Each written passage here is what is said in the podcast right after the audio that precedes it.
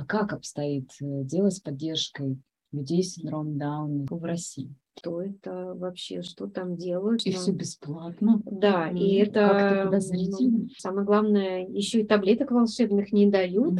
Нее папа был косторез. Выяснилось, что эта малышка разбирается в разных вот этих ножичках резака. Вижу вот эту потрясающую красивую молодую девушку. Думаю, боже мой, как хочется отдать эти фотографии тому самому неврологу. Реальность и реальные возможности ребенка с синдромом Дауна не совпадают. Люди с синдромом Дауна, они умеют э, удивлять.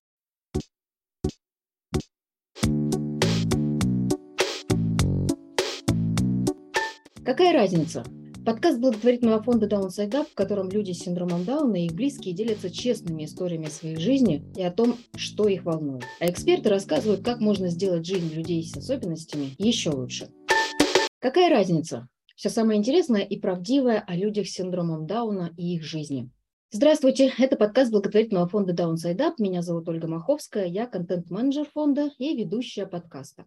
Это наш первый выпуск. Мы решили назвать его «Семейный альбом Downside Up». Дело в том, что в этом году наш фонд отмечает юбилей. 25 лет он помогает делать жизнь людей с синдромом Дауна и их близких лучше. Поэтому мы сегодня поговорим, с чего же все начиналось и как все изменилось за это время. Какая разница между тем, что было, и тем, как есть сегодня? Семейный альбом мы листаем сегодня с нашими гостями, директором фонда Downside Up Анной Португаловой и директором Центра сопровождения семьи Татьяной Нечаевой. Здравствуйте. Здравствуйте. Здравствуйте.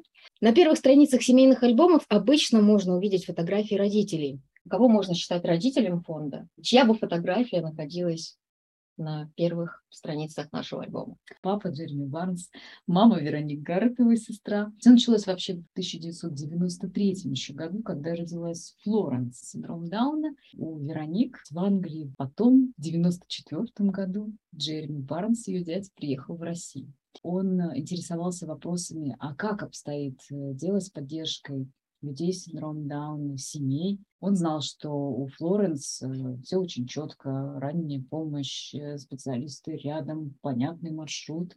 И он узнал, что в России ничего этого нет, что очень много отказов от э, детей с синдромом Дауна. Эта тема вообще особо не обсуждается. У него возникло большое желание сделать фонд, который бы улучшил ситуацию именно в отношении людей с синдромом Дауна. И взять все лучшее, что там, например, уже есть в Англии, в других странах, и э, принести это э, в Россию.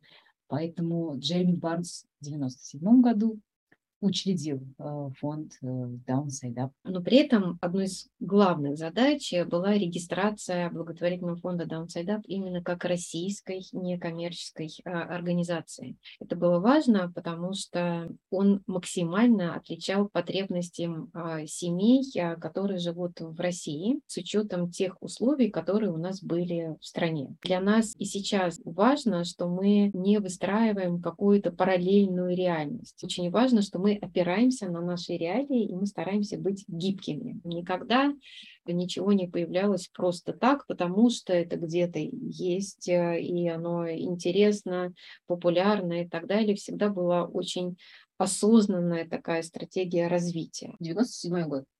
Фонд родился. Каким ребенком он был? Какие первые шаги он сделал? Все началось с небольшой двухкомнатной квартиры в городе, в городе Москве, в Стрельбищенском переулке. Ну, это А, совсем по-семейному. Э, Да, и вот там а, ну, начинались какие-то индивидуальные занятия с ребятами, а потом Downside Up обрел свой дом в Озерковском переулке.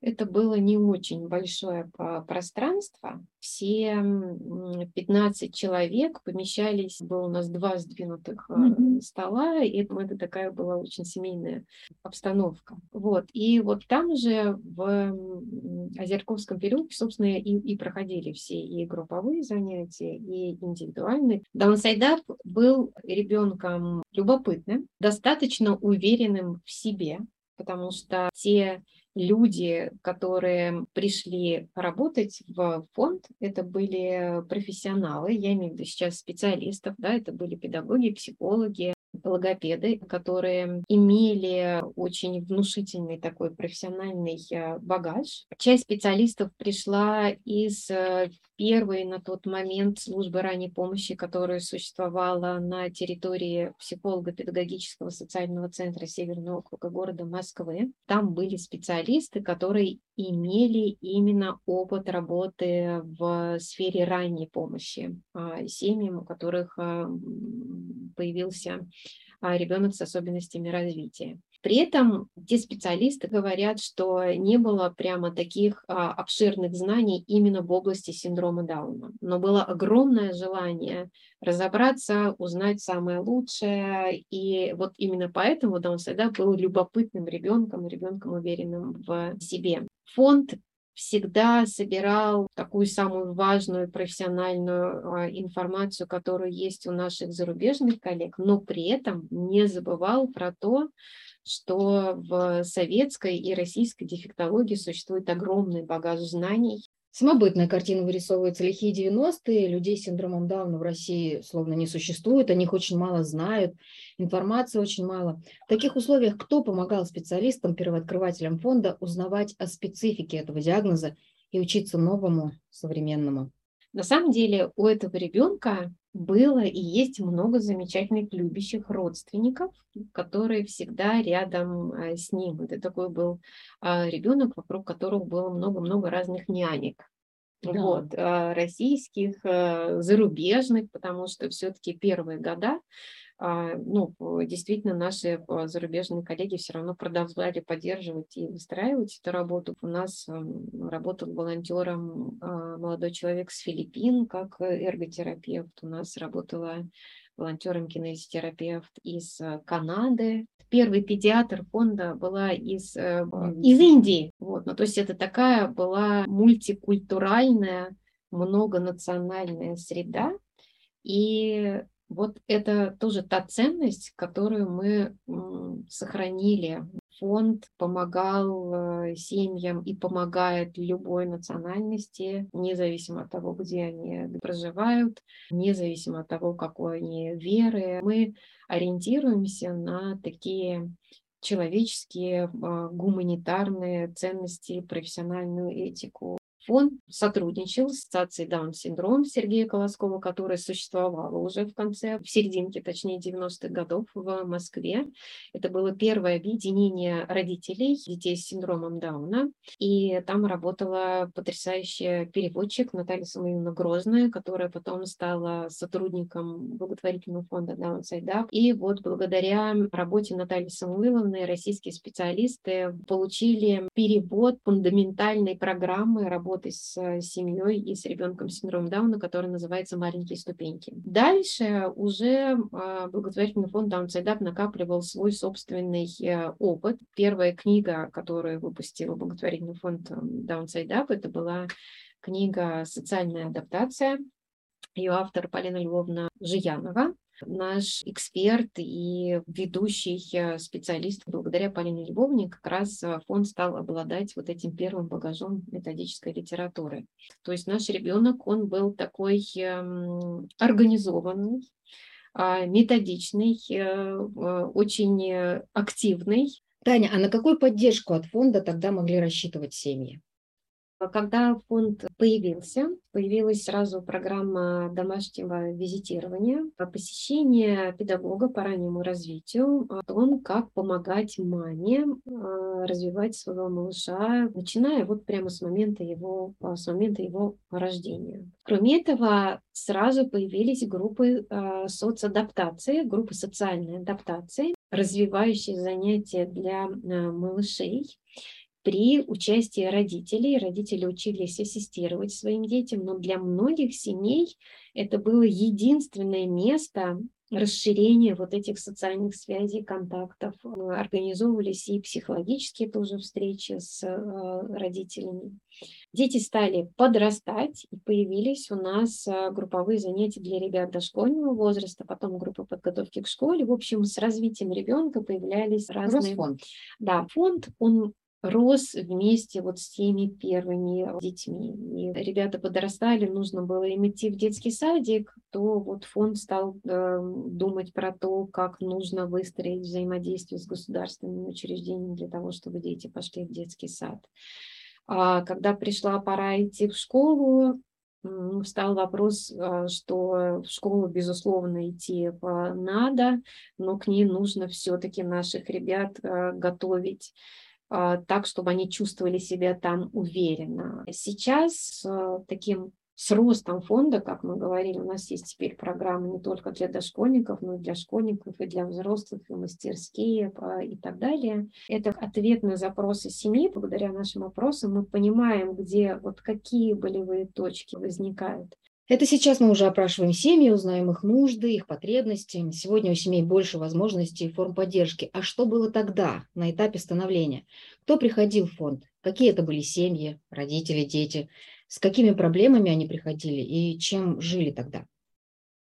Первые семьи, а, которые пришли в фонд, конечно, жили и а, надеждами, но это были семьи, которые, к сожалению, получили очень печальный жизненный опыт, потому что вот эти рассказы что семьи гуляли по ночам на детской площадке, это, ну, это действительно была тогда реальность. реальность, mm-hmm. они про это говорили. Э, это были семьи, которые пришли к нам в состоянии и надежды, и уже депрессии, непонимания, как и куда двигаться дальше. Это были люди, которые очень хорошо поддерживали друг друга. То это были очень мужественные родители, потому что они пришли вот с таким как бы непростым э, багажом, но это были люди, которые хотели меняться сами и менять что-то менять что-то вокруг. Таня, вы помните свою первую семью, которая пришла к вам на консультацию? Я не вспомню первую. первую, ну вот прям, да, по семье вспоминаю маму Вари Верховой, это, это ну, не первая моя семья, но все равно это замечательная история. Варюша появилась в наших программах, когда ей был э, месяц,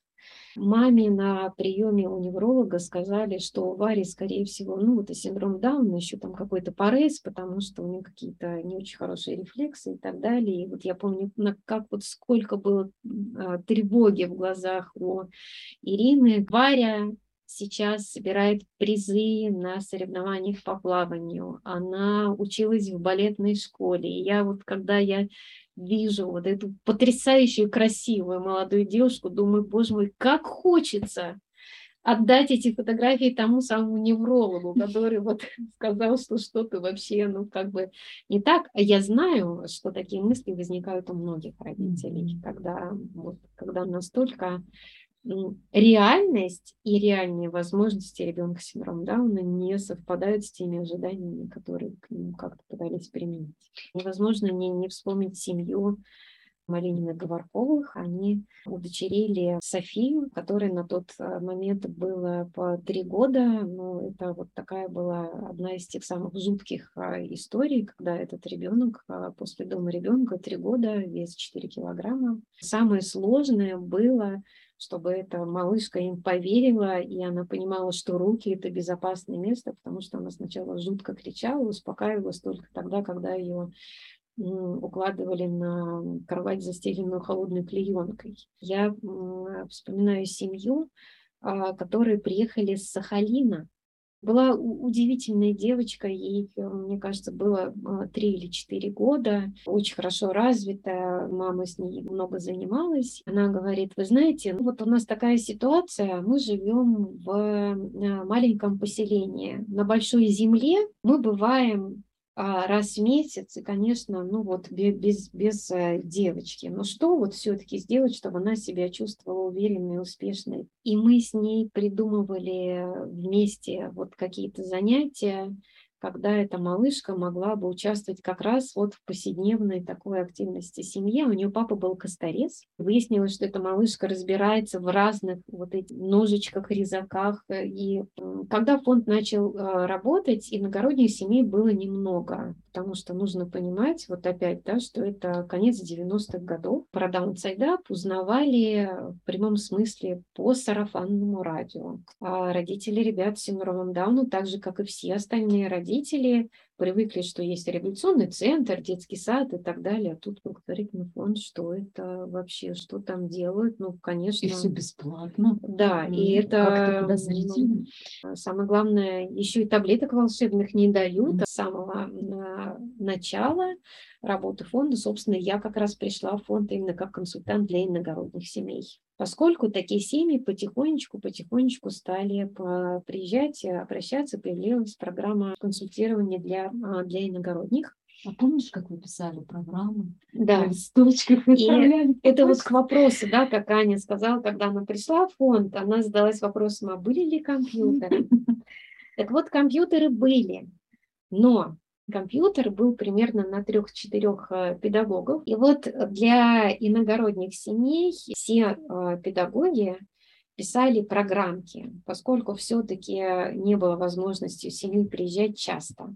У нас не было тогда литературы. И а, поэтому печатали все программы, объем это примерно 10-11 а, листов, потому что в эту программу нужно было описать все, развитие речи, движений, перевести примеры стихов, и отправлялось все это по почте. То есть семьям писали, каждой семье индивидуально да. для ребенка писали да. программу в развитии. Да, угу. да. Отправляли по почте, часто бывало так, что пока это письмо дойдет ребенок уже там что-то и так э, освоил, но тем не менее все равно родителю было это очень важно. Называется «Почувствуйте разницу». Сейчас тоже программу развития или дневник развития родители могут получить за несколько минут, нажав кнопку на сайте Downside Up. А еще у нас тоже практически с первых годов жизни а, стал выходить журнал для родителей «Сделай шаг». Нужна была информационная поддержка. Полный, это, это ситуация полного дефицита информации.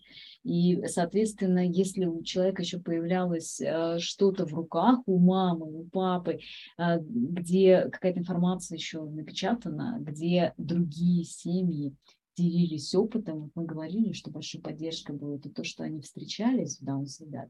И хотелось, чтобы этих встреч было много, и они были не только очные, но и заочные. Вот мы поняли тогда, что через журнал это тоже возможно. Да, потому что журнал получали все семьи, которые за, за, зарегистрировались, но понятно, что у фонда не было таких возможностей прямо делать красивые, как mm-hmm. сейчас, типографские варианты, поэтому Журнал тоже сначала создавался на компьютере, потом э, печатался на принтере, и потом серился а всеми сотрудниками, скреплялся такой э, скрепочкой и отправлялся.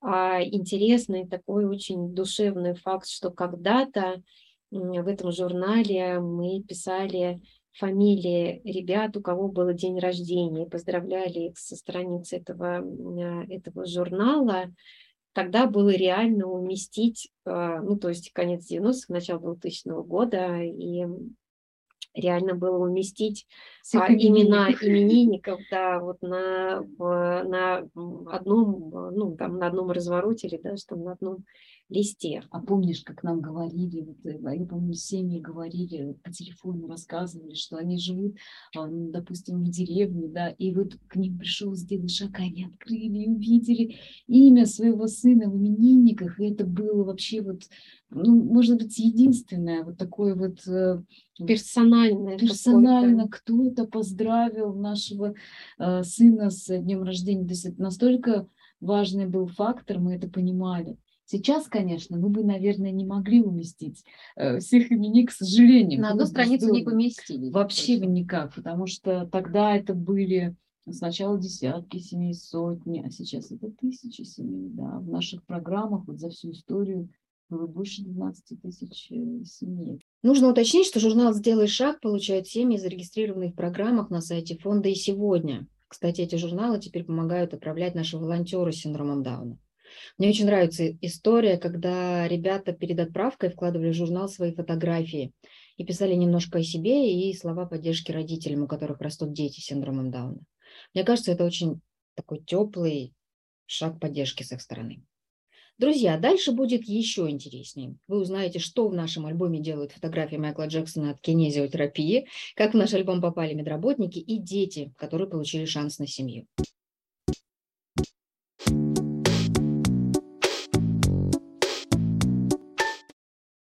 Я себя чувствую Майклом Джексоном. это ситуация полного дефицита информации. Я думаю, что в тот момент произошло абсолютное изменение парадигмы отношения. И врачи они не могли поверить, неужели это синдром Дауна. Но вам хорошо рассуждать, а я-то должен прийти и сказать, вот что у вашего малыша а, синдром Дауна. Как вот это произнести? Какая разница? Все самое интересное и правдивое о людях с синдромом Дауна и их жизни. Оля, ты спрашиваешь, каким ребенком был Даунсей, да? Мне кажется, еще у него э, такие задатки стратега хорошие да, были. Да. Потому что, в принципе, если не мыслить стратегически, ну, сделали центр, куда приходили да. дети, родители, вот это, это уже было огромное благо. Нет, этот ребенок, он не мог на этом успокоиться, он думал, а как же так, столько еще э, семей живут в разных регионах, а что мы можем сделать для них? Они же все не смогут к нам приехать, если приедут, может быть, раз в год. А, надо, значит, свои знания передавать а, государственные структуры, чтобы эти знания еще и через а, департаменты все передавать специалистам. Мне кажется, это тоже было важно. Важно, да, не, не очень просто, да, это было реализовывать в конце 90-х годов, потому что все-таки так, такие практические, именно некоммерческие благотворительные организации, это было очень большой редкостью, поэтому и Департаменту образования, и другим а, государственным образовательным и социальным структурам, ну, как-то надо было все-таки доказать, да, то, что фонд обладает ну, внушительными знаниями, практикой. Действительно, наши специалисты буквально с первых эм, лет существования фонда начали описывать свой практический опыт. Делимся тем, а, чем мы живем, а, что мы узнаем вокруг, анализируем и перерабатываем. Появилась такая задача а, сделать так, чтобы у каждой семьи был шанс получить помощь рядом с домом. Из этого родился наш образовательный центр, то есть стали системно обучать э, специалистов. Сейчас фонд имеет э, образовательную лицензию, то есть мы хотели, чтобы семьи не только приезжали к нам, но вот по, по месту жительства получали, получали свою, свою поддержку. Получается, фонд много учился сам и учил других. Сотрудничество с кем вам запомнилось больше всего? Это сотрудничество с голландским э, физиотерапевтом Петером а, Лаутеслагером. Петер Лутеслагер – человек, э, который разработал метод содействия двигательному развитию. Генезитерапия, направление поддержки именно семей, не существовало в те года. Весь его смысл заключается в том, что это не просто работа с ребенком, это поддержка родителей, и это максимальное встраивание в быт семьи специалист рассказывает маме не про то, как делать какие-то вот специальные упражнения, которые нужно запомнить и, и так далее. Он ей рассказывает как можно ребенка посадить, поставить, как можно с ним поиграть, и как сделать так, чтобы это было легко и приятно всей семье. Он привез свой метод в Россию. Собственно, результатом нашего сотрудничества стало получение бессрочной лицензии на преподавание этого метода. Мы его преподаем с большим удовольствием а, до сих пор, потому что этот метод уникальный, эффективный. Мы с ним объездили разные города, и всегда старались там работать не только вот с узкой группой специалистов, которые именно осваивают э, метод, но всегда чаще всего была ну, какая-то конференция, где Петер выступал с докладом. А он был а, такой лектор, которые редко встречаются у нас в России. Это очень сильно отличалось от стандартов преподавания, которым, которым все привыкли.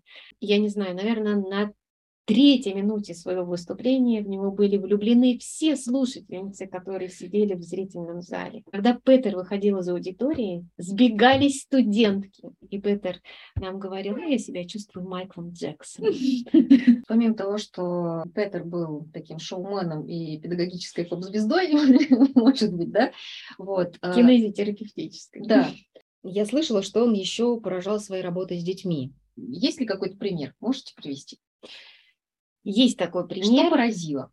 На самом деле, если вспоминать историю, которая ну, так потрясла, это история, которая произошла в Нижнем Новгороде. Третий день этого а, обучения предполагает практическую работу с ребенком. Нужно пригласить семью с малышом, и будет проводиться тестирование, потом будет разработана программа и передана в семьи. Но не всегда, не во всех городах легко было найти вот такую семью с малышом, не во всех а, службах все-таки были дети, дети именно раннего возраста. Все-таки много-много лет в российской э, дефектологии начинали работать с детьми, начиная с трехлетнего возраста. То есть вот ранняя помощь, она зародилась в конце 90-х годов и набирала обороты очень так э, постепенно. Когда мы были в Нижнем Новгороде, среди наших слушателей были специалисты из Дома ребенка. На э, вот это тестирование в третий день они э, принесли трехмесячного малыша, сказали, ну вот мы не знаем, что, что с ним сделать, он совершенно бесперспективный, и ну, все равно он никому не нужен, но раз вы просите, вот как бы пусть будет а, этот, а, этот ребенок. И а, Петер стал спрашивать, почему бесперспективный, и ему сказали, ну, он вообще такой слабенький, что даже не умеет там сосать. Он совершенно остановившимся лицом взял этого младенца, отсел с ним в угол а, помещения, сел на пол, положил его к себе на, на колени, засунул свой палец ему в рот для того, чтобы стимулировать вот такой сосательный рефлекс. А он с ним сидел очень долго, мне кажется, часа два-три, он его качал, убаюкивал, он а, гладил его по щекам, прижимал к себе, и ребенок в конце всего этого когда ему предложили бутылочку, он стал активно сосать. Я думаю, что в тот момент произошло просто абсолютное изменение парадигмы отношения к перспективам и возможностям детей с синдромом Дауна. Специалисты этого дома ребенка, ну вот они просто наблюдали за этим с открытым ртом. Мы, к сожалению, не знаем, как сложилась судьба этого малыша, но очень хочется верить, что все-таки те люди, которые его принесли, хочется верить, что их человеческое, в первую очередь, отношение к ним кардинально, кардинально так изменилось. Раз уж мы затронули эту тему с домом ребенка и маленьким отказником, на которого там все уже махнули рукой, я бы хотела проговорить еще один факт, который очень характеризует то время. 90-е, начало 2000-х – это время большого количества отказов от детей с синдромом Дауна. У них практически не было шансов попасть в семью. Да. Потому что mm-hmm. они оставались э, практически всегда там дом ребенка, потом да. э, детский дом и интернат. То есть у них была такая судьба. Mm-hmm. Их не, практически не Но по и, оценкам их было очень есть... много. 90, по оценкам 95% отказов. То есть практически все дети да. не имели шанса на семью. С этой проблемой фонд как-то помогал бороться? У нас был очень большой проект, когда мы с роддомами налаживали сотрудничество. Это было очень важно, потому что старт э, семья получала именно э, часто в родильном доме, он был очень тяжелым. Наши все родители с ужасом вспоминали вот это мгновение, когда им там сообщили, как им это сообщили и что им предлагали. Это ну, очень до тяжело. сих пор, конечно, в меньшей степени, но тем не менее. А тогда это было вообще настолько. И не потому, что э, отношение специалистов было какое-то ну, зло или что нет и общества. Это именно от незнания, недостатка информации. Если эти люди считаются очень долго необучаемыми, бесперспективными, то любой, конечно, для тех сотрудников, ну, у него синдром Дауна, ну, ну что? Во всех учебниках написано, что э, вот как бы очень низкая планка, да, там развития. Ну, проект, я помню, рождался сложно очень, потому mm-hmm. что медицинские организации ну, были достаточно закрыты для благотворительных фондов. Просто нам повезло, что мы сотрудничали и с э, неонатологами, и с э, педиатрами. У нас работала Антонина Игоревна Чубарова. Чубарова, она сейчас главврач Филатовской больницы. Она вот поверила в эту всю тему, и она помогала нам пробивать путь в роддома. А, а наша цель была такая, чтобы семьи, которые в будущем попадут туда, и если у них родится ребенок с синдромом Дауна, чтобы им дали адекватную информацию, им могли дать наши контакты для поддержки. Тогда мы начали просто ездить в роддома, которые соглашались э, нас принять, и показывали наши специалисты, например, видео занятий И врачи, они не могли поверить, неужели это синдром Дауна? Вы, наверное, взяли самых вообще вот успешных.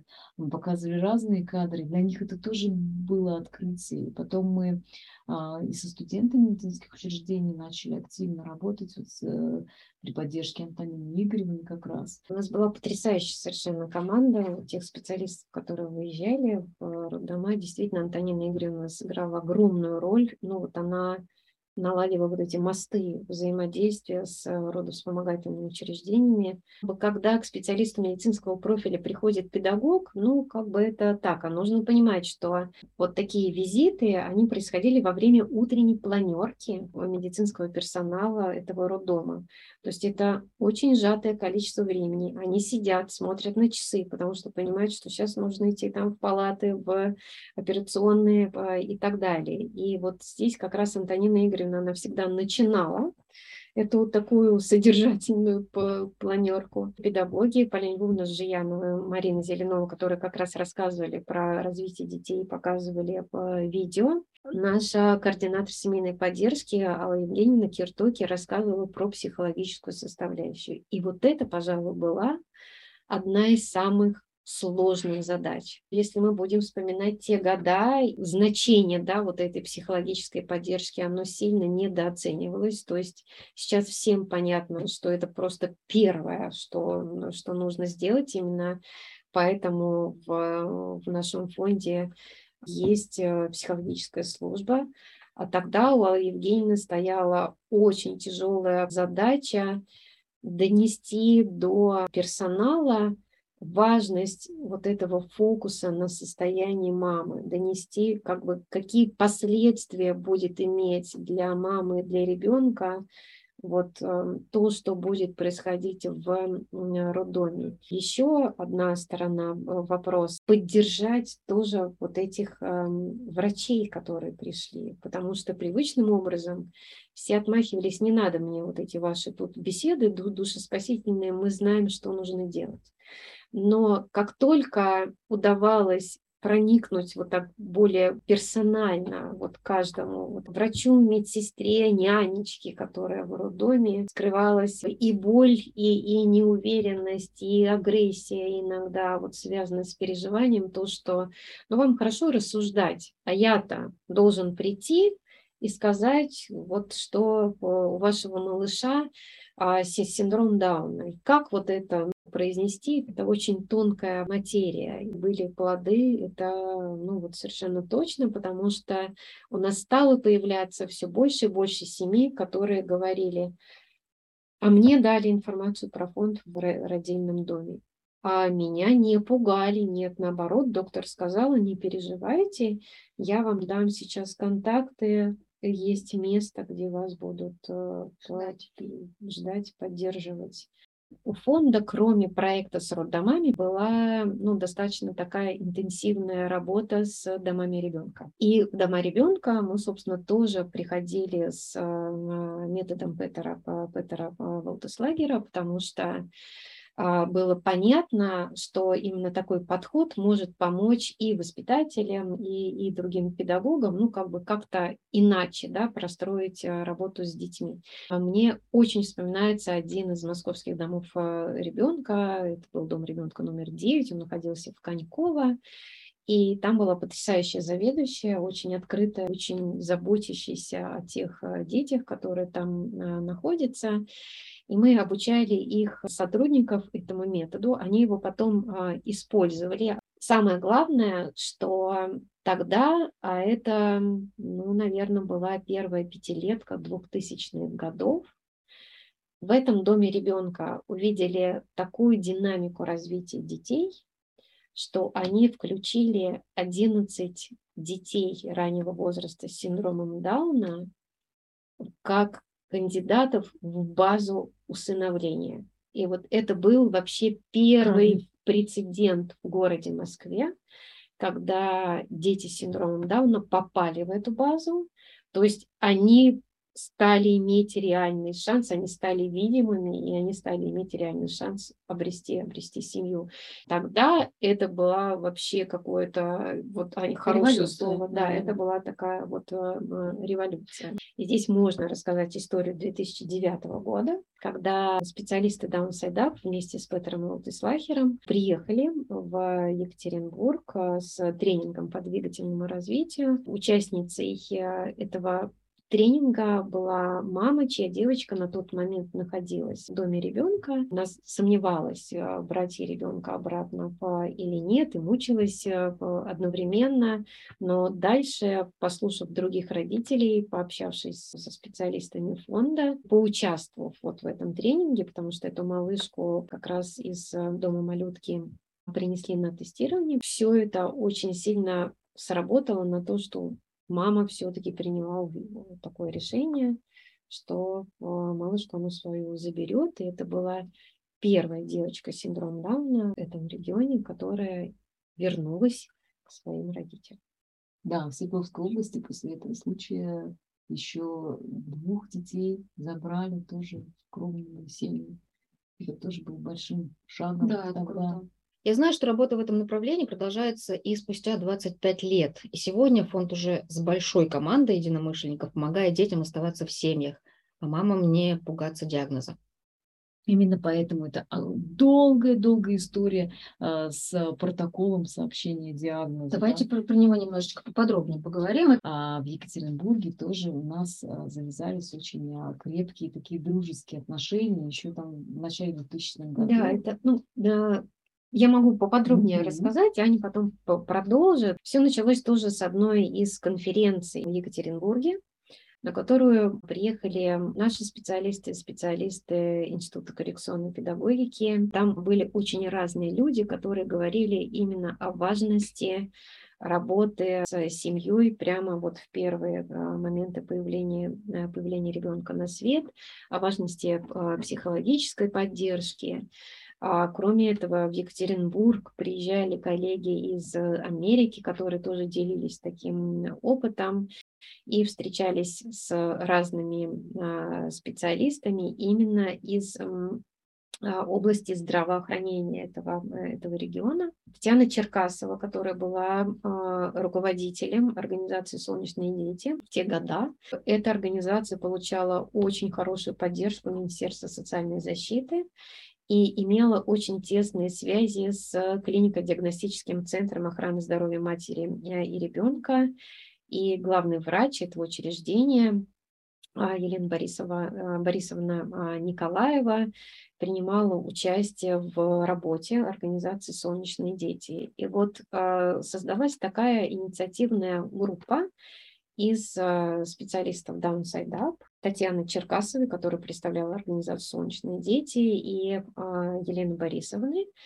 И совместно был разработан первый а, протокол сообщения а, диагноза который является таким регламентирующим документом. Это помогающий документ, в первую очередь, который помогает соблюдать права ребенка на семью и права мамы на этичные к ней отношения. И также он помогает медицинскому персоналу найти правильный алгоритм действий, подобрать правильные слова, не испытывать при этом фрустрацию. Специалисты тоже люди, да, они испытывают разные эмоции, когда им нужно донести а, какое-то нестандартное сообщение. И вот был разработан этот а, протокол, а потом он получил статус обязательного к исполнению. Это уже исходило от Министерства здравоохранения этого, этого региона.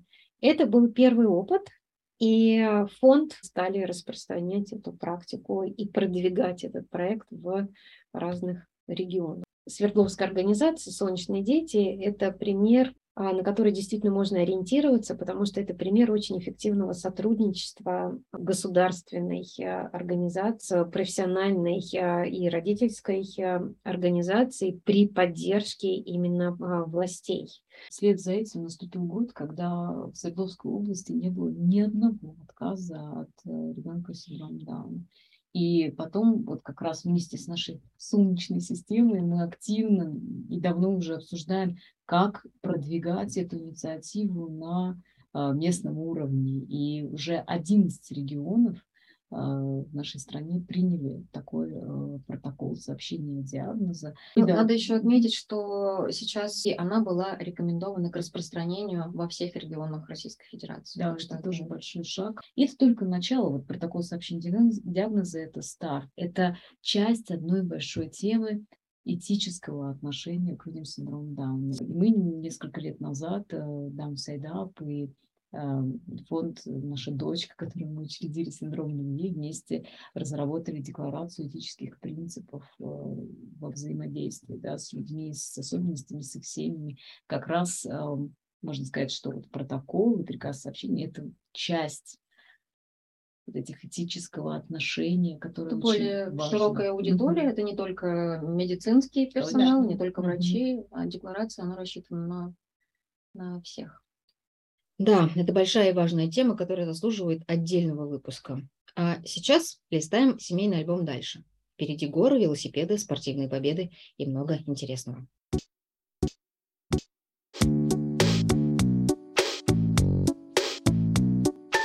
За три дня на Красную площадь. Приехали вроде бы приличные?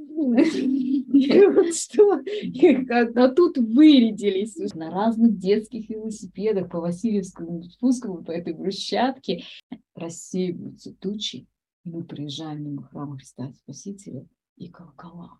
Это всегда, когда восходили на Килиманджаро, а, выдружали, соответственно, плаг э, Downside Up. Сейчас, наверное, тяжело себе представить, но было совсем другое время 25 лет назад. Настолько много всего изменилось. Какая разница? Все самое интересное и правдивое о людях с синдромом Дауна и их жизни – Вернемся mm-hmm. в детство да, нашего фонда. Это был ребенок не из очень богатой семьи, как мы уже все поняли, если можно так сказать. Да? Он был еще к тому же спортивным ребенком. Да? И эти вещи очень взаимосвязаны. Спортивные родители, потому что у него были.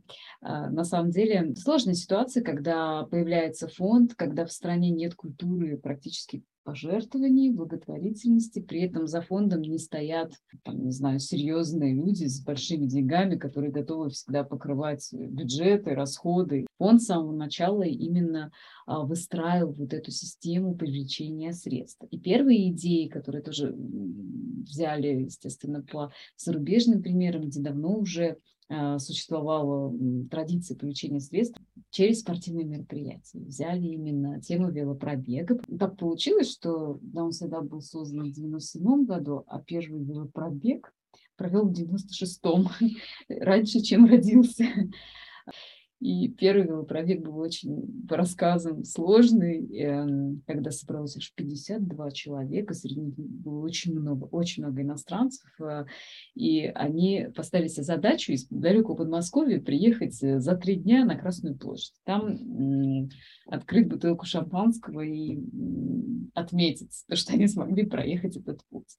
Первый велопробег дал старт очень большой традиции и потом 20 лет подряд в августе, в последние выходные, всегда э, будет происходить велопробег. И э, тогда это было 52 человека, некоторых велопробегов больше двух сотен человек участвовали.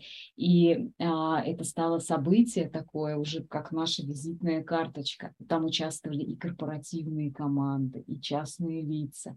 А, с какого-то момента мы активно стали включать в команды ребят с синдромом Дауна и родителей. И каждый велопробег имел какую-то свою тематику. Это был не только спортивный такой опыт. разная про разные народности или национальности. У нас был очень веселый велопробег, когда каждая команда представляла там Россию, Украину, а, племя африканское, то есть там кто, как бы фантазия у кого. И это очень выглядело смешно, когда на ужин приходили вот эти вот все персонал тех домов отдыха, где мы останавливались, mm-hmm. они всегда были в шоке. Вот просто потому что вот эта толпа, как я один раз услышала, приехали вроде бы приличные люди. что? А тут вырядились. Я помню, какая-то это была какая-то команда бизнес-компании, которые как папуасы пришли вот прямо вот в этих вот а, юбках из какой-то соломы. В общем, это... Солидные, казалось бы, люди. Да, да, да. Но это было прямо чудесное мероприятие. Оно было очень сложное в организации, потому что у нас прямо байка была закончить свой пробег, начинаем готовить следующий. То есть год занимала подготовка, это была большая команда, и это было сложно. Во время этого пробега не только через него собирали средства. Мы еще привлекали средства массовой информации, что было очень важно. Мы всегда приезжали в конце много лет, лет 15, наверное, на Красную именно площадь, на Васильевский спуск. Тогда это было возможно. А, мы имели поддержку вот и от эм, ГИБДД, нам помогали вот эту колонну провести, и там делали, там нас ждали семьи с э, детьми, с ребятами, и они а, делали свой маленький велопробег на разных детских велосипедах по Васильевскому спуску, по этой брусчатке. И это была прямо такая кульминация. Звонили колокола. Да, на храме Христа Спасителя, в храме Христа Спасителя. Я помню, это было поразительно. Я помню, один велопробег был прям вообще вот дождь был. Дождь стеной. И вот мы начинаем э, старт, рассеивается Стартовали реально. от Новодевичьего да, монастыря. монастыря угу. Рассеиваются тучи, и мы приезжаем мимо храма Христа Спасителя и колокола. Это просто мурашки похожи. И приезжают, а там стоит э, куча ребят э, с родителями, с шариками, радостные. И э, этот велопробег помогал привлекать средства, помогал эм, распространять информацию о, о людях с синдромом Дауна. Тогда это было очень важно и нужно. Сначала был велопробег, мы задумывались вообще о других спортивных мероприятиях, появился лыжный пробег. Потом а, появился футбол, футбольный турнир для корпоративных команд. Потом еще появился добрый грязный трейл, пробег по пересеченной местности. Потом велопробег, вот этот августовский, трансформировался а, в крутим педали, не за медали, в велоклубах а, сейчас мы делаем этот велозаезды. И, соответственно, э, где-то там в 2000-х годах мы зарегистрировали прямо товарный знак «Спорт во благо» сделали его ну, такой нашей э, фишкой, так скажем.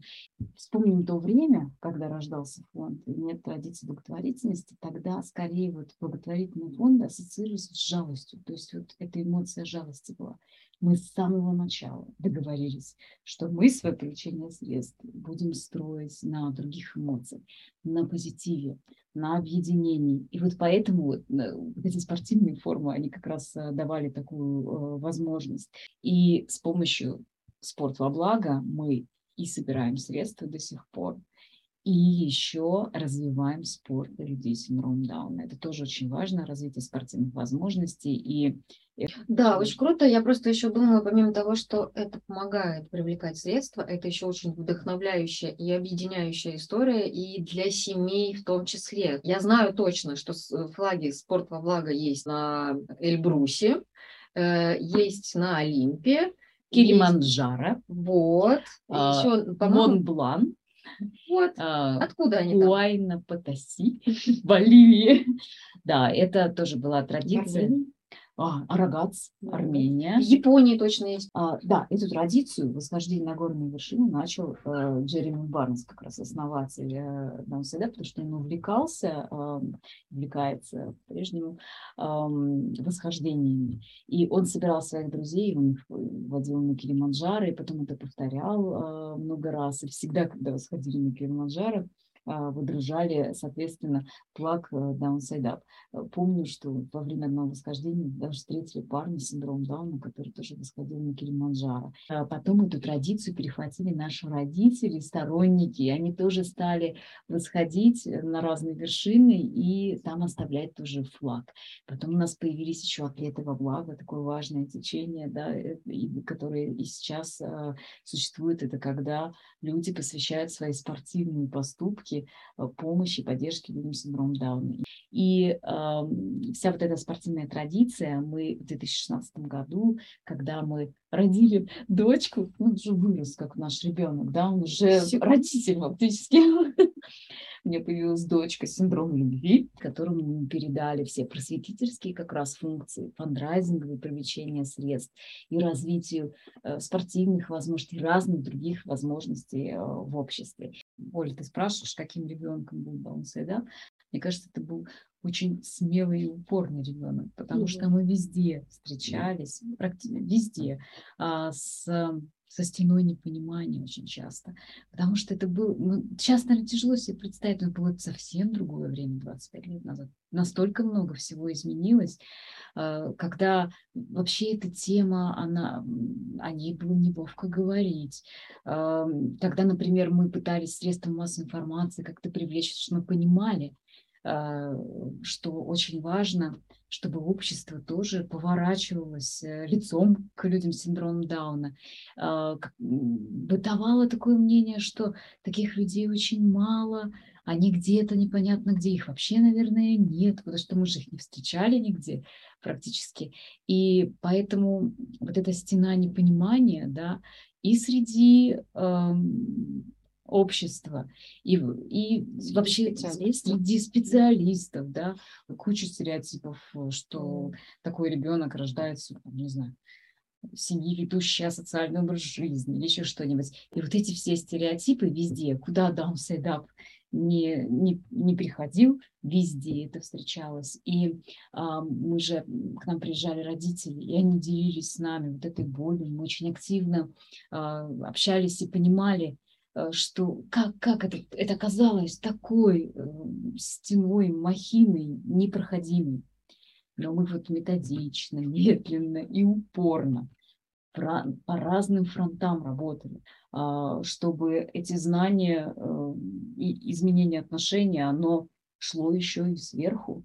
И здесь нам повезло, у нас прям была методичная работа, чтобы нас принимали, и наши методики принимали. Это упорство помогало. Сейчас мы видим, сколько всего изменилось. Каждый родитель пробивал ситуацию и, и, и пробивал проход тем родителям, которые шли дальше, чтобы следующие уже родители, они уже, например, не встретили такого отношения в роддоме. И а, наши многие специалисты рассказывают, да, что те семьи, которые тогда приходили, и те семьи, которые сейчас приходят, это уже по-другому, потому что ну, ситуация за эти 25 лет очень сильно поменялась, и в этом участвовало очень много людей, в том числе и даунсайдап. Но я уверена, что роль даунсайдапа тоже в этом велика, потому что мы всегда э, вкладываем очень много усилий не только в непосредственную поддержку семьи, а именно в то, чтобы распространять знания, чтобы сеять семена, чтобы быть инициаторами, вдохновителями изменений в разных-разных местах, городах, регионах, э, на уровнях власти. Что важно, что мы понимали, что одни мы ну, поменяем, конечно, что-то, но нам нужно много друзей, партнеров, которые будут вместе с нами. И мы тоже э, практически с самого начала во-первых, родители, которые к нам приезжали, мы настраивали на то, что можно же открыть в вашем городе организацию. Мы вам поможем и, и помогаем. И сейчас э, у нас даже чат такой есть в WhatsApp «Солнечная система». И там много-много родителей, которые как раз в своих городах открыли а, свои фонды, и э, очень успешно и здорово помогают именно на местах э, семьям.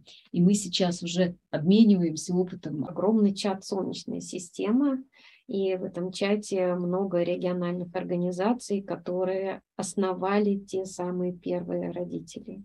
И сначала они работали как родительские организации, а сейчас это профессиональные организации с замечательным высокопрофессиональным уровнем поддержки семей того региона, где они а, живут. И ну вот для меня всегда фонд ассоциируется с такой, как с подушкой безопасности. Вот когда ты едешь на автомобиле и разгоняешься, и ну, ты знаешь, что есть нечто, что тебя может там защитить в какой-то, да, вот такой кризисный или опасный момент а, твоей жизни. А, для того, чтобы двигаться дальше. В общем, нынешний ребенок даунсайдап, это ребенок многогранный. Ну, это уже опытный, уже опытный, он э, молодой человек. Да. Он талантливый, а, не останавливающийся на да, думающий и ценящий свой опыт. Изменилось очень многое за эти 25 лет. То есть и ситуации, когда тема не, вообще не открывается, табуирована, об этом не говорят, родители гуляют по ночам на площадках, нету информации никакой, ее не найдешь, нет специалистов, которые тебя могут поддержать. Мы перетекли в ситуацию, когда вот есть информация, она структурирована, ты сразу найдешь. Появились во многих городах специалисты, знающие, к которым можно прийти, появились организации, э, которые поддержат всегда. А, а фонд, соответственно, тоже вырос. Он, он стал большой семьей, нас окружает так много друзей теперь и партнеров. И наши ребята начинают быть полноправными участниками всего. Они волонтерят на наших группах, они создают э, продукты, которые мы вместе с ними показываем на мероприятиях они являются соведущими. Отношение людей поменялось. Наши ребята сейчас могут выступать на конференциях и защищать свои интересы. Это, конечно, редко пока и далеко от идеала все. Но, тем не менее, это, ну, это другой мир. Ну, то есть, вот, наверное, можно сказать, что у человека с синдромом Дауна появился голос. Mm-hmm. Действительно, ситуация, ну, как бы далека, да, пока от того, что бы мы хотели, но тем не менее, вот действительно от ситуации такой теневой, да, прогулки по ночам, до такой э, ситуации, когда э, молодые люди, взрослые с синдромом Дауна имеют возможность найти свое э, любимое дело, могут рассказать о себе, могут выступать как актеры театра, попробовать себя в роли официанта, стать сотрудником политехнического музея и даже выступить на конференции в ООН, как случилось в этом году к Международному дню человека с синдромом Дауна. Люди с синдромом Дауна, они умеют э, удивлять. И это прекрасно. Значит, нам точно будет что обсудить в следующих выпусках подкаста. Таня, Аня, с днем рождения фонда. Я благодарю вас за путешествие во времени и за интересную беседу. Спасибо. Спасибо. До встречи.